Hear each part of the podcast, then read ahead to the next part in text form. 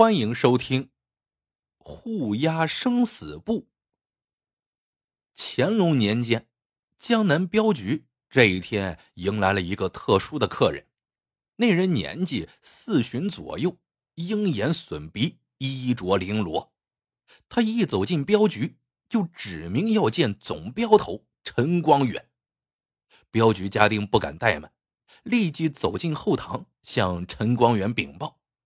陈光远跟着就迎了出来，向客人拱手作揖道：“不知先生此行来镖局，所为何事？”那人朗声说道：“我来这里，当然有镖要押，这趟镖必须得你亲自押送。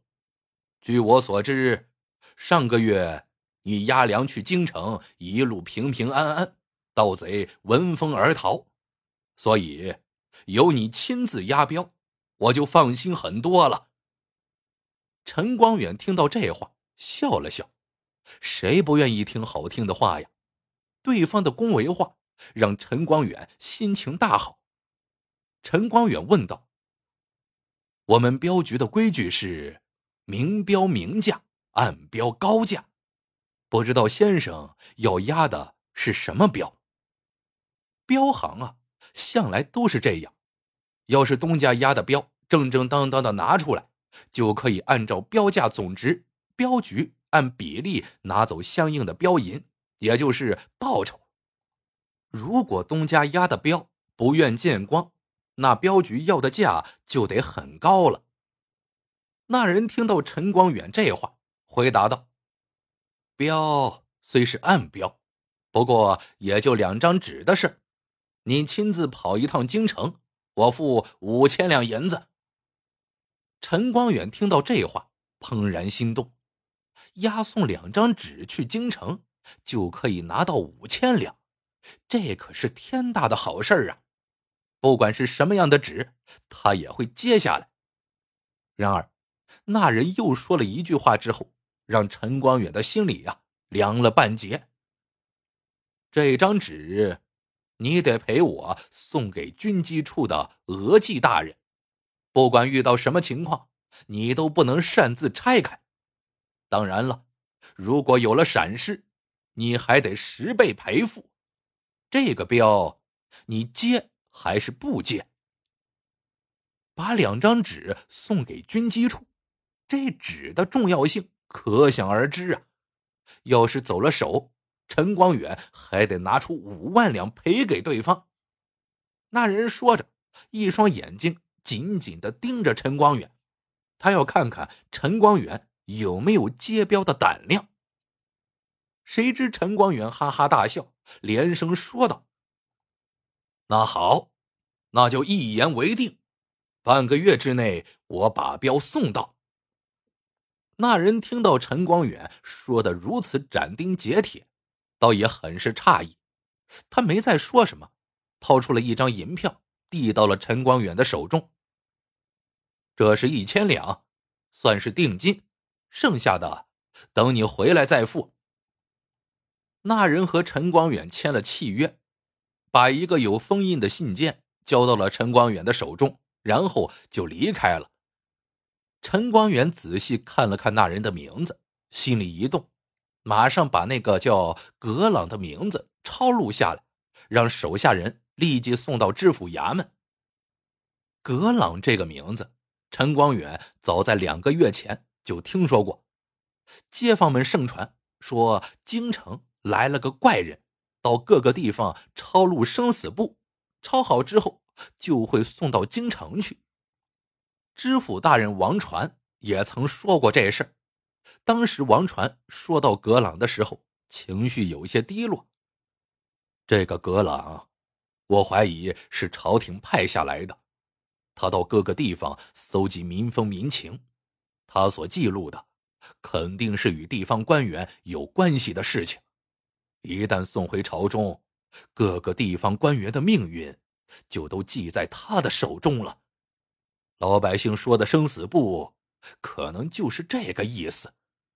可惜呀，这个人神龙见首不见尾，没办法摸清他的底细。江南镖局一直得到王传的大力关照，这种恩情陈光远一直记在心里。如今葛朗到了他的镖局，陈光远能不告诉王传吗？这天夜里，王传亲自来到了江南镖局，他从陈光远手中拿到了火凤的信件，犹豫再三，还是没有拆开，而是深深的叹了口气。陈总镖头，这事关乎我的官运，我一旦失势，对你也会产生影响。这事儿，你认为应该怎么办？陈光远皱了皱眉头。大人的意思，这人是官府中人。王传轻轻的摇了摇头。他是不是官府中人，我没办法做出判断，但是有一点可以肯定，这事他不愿意和地方官府有牵连。官府公文，普通的是用底报向上奏报。加急的，则用驿马上奏。他不用底报，也不用驿马，而是让镖局来押送，很是蹊跷啊。接着，王传告诉陈光远，官府公文根据加密程度，普通的用蜡封，重要的用火漆。蜡封的用烛火一熔就可以拆开来看，而火漆呢？加密的人往往做特殊印记，一旦拆开，势必会被察觉。我如果就此拆开，我自己也许能置身事外，可你呢，就不行了，毕竟关系着五万两银子的损失呢。陈光远马上听出了王传的话外之意，那个格朗也许就盯在暗处。要是这个火凤的信笺被拆开，首先陈光远要被索赔，陈光远的镖局依仗王传的势力得以拓展，而王传呢，也经常利用陈光远的镖局做一些衙役和兵勇们不能做的事情。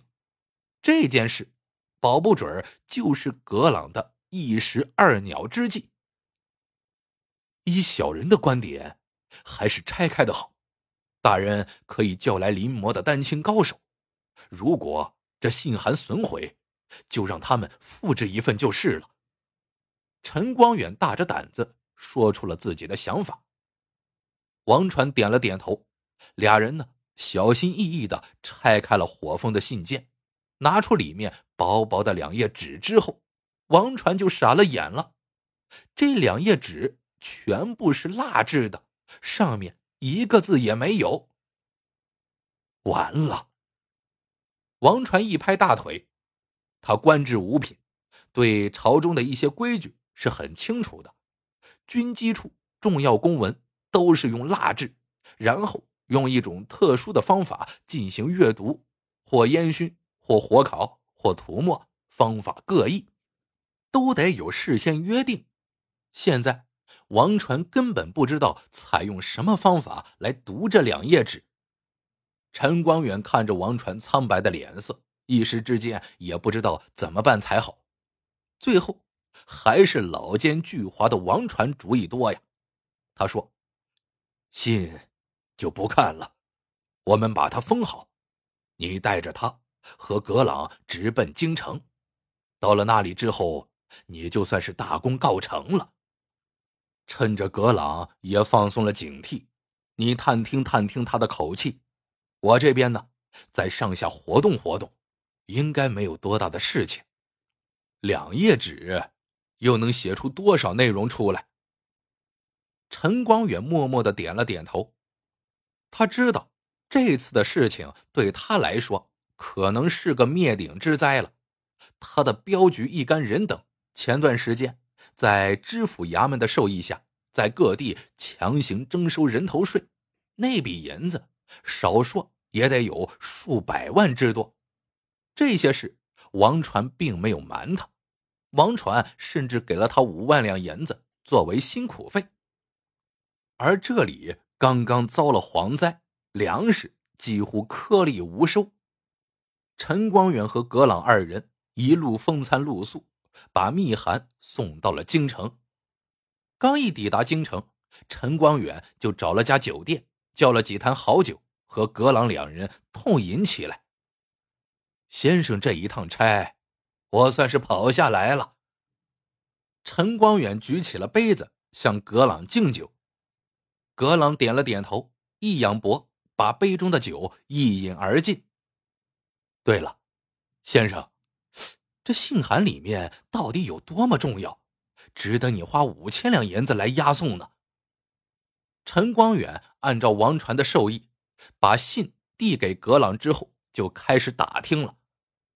葛朗看着陈光远，叹了口气道：“不，不，你说错了，不是五千两，而是五万两。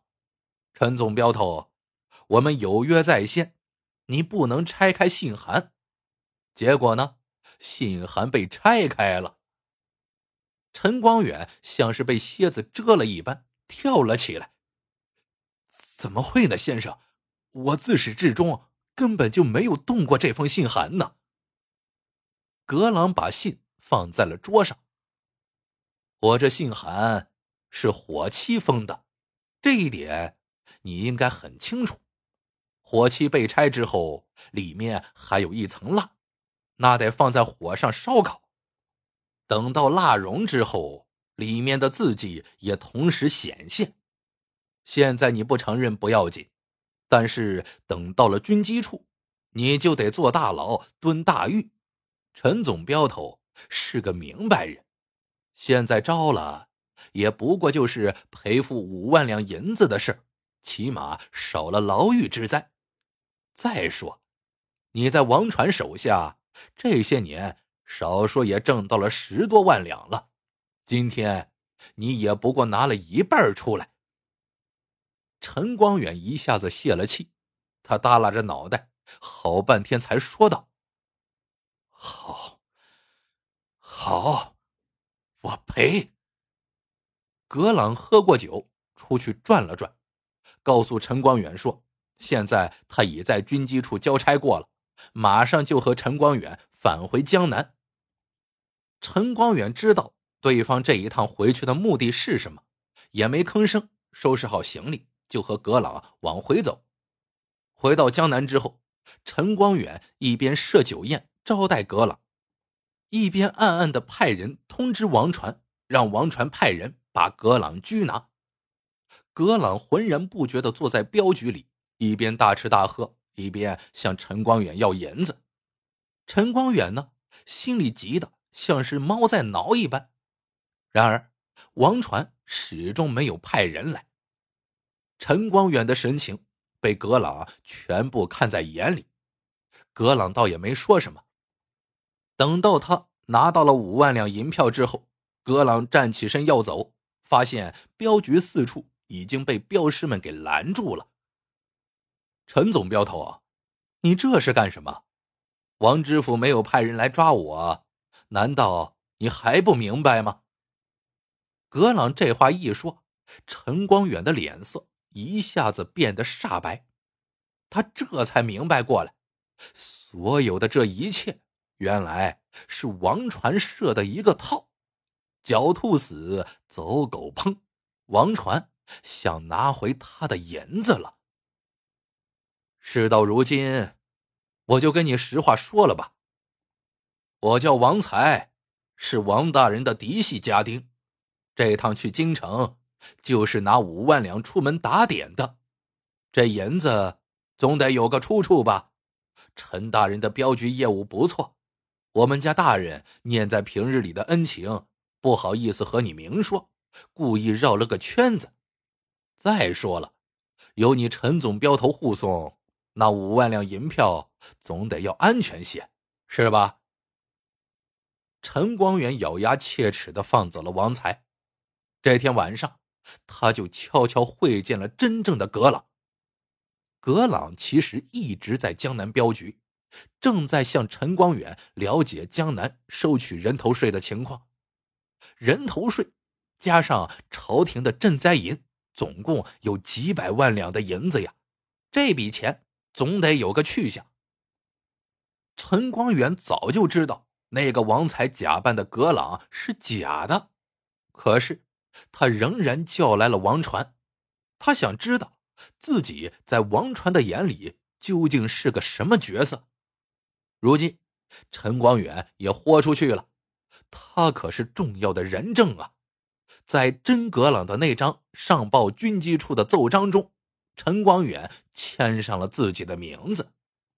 这张生死簿一定会要了王传的命。